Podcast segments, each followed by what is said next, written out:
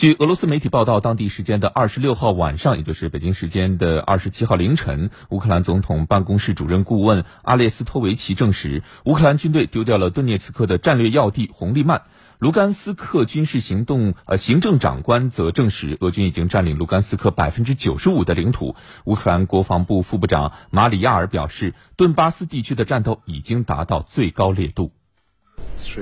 据俄罗斯媒体报道，阿列斯托维奇承认乌克兰军队失守位于顿涅茨克地区北部的红利曼。俄罗斯媒体记者也报道了这一消息，称红利曼的乌克兰军队在炮火的掩护下向西及西南方向退守至斯拉维扬斯克。据了解，红利曼面积不大，但战略位置很关键。当地是铁路枢纽，连接乌克兰军队在顿巴斯地区四大战略重镇中的两个——斯拉维扬斯克和北顿涅茨克。俄军占领红利曼，就意味着切断了斯拉维扬斯克的乌克兰军队与东北部地区的联系。乌克兰总参谋部主要作战部副部长格罗莫夫二十六号也证实，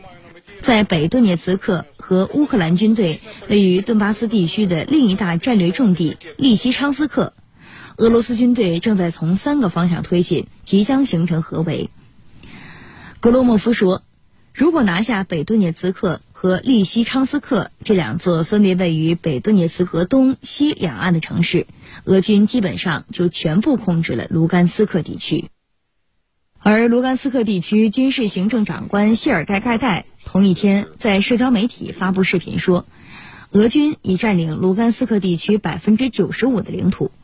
目前，在卢甘斯克乌方控制区有四万居民，他们不愿撤离。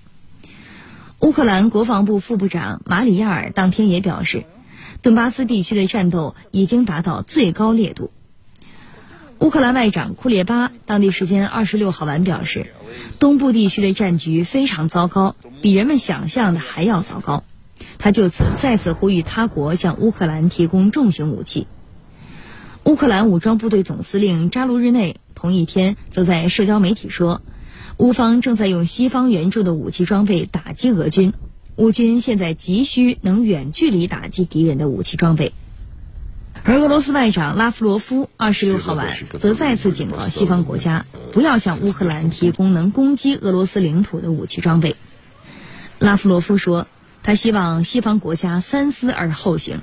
如果他们向乌克兰提供了这样的武器，那么局势将急剧升级。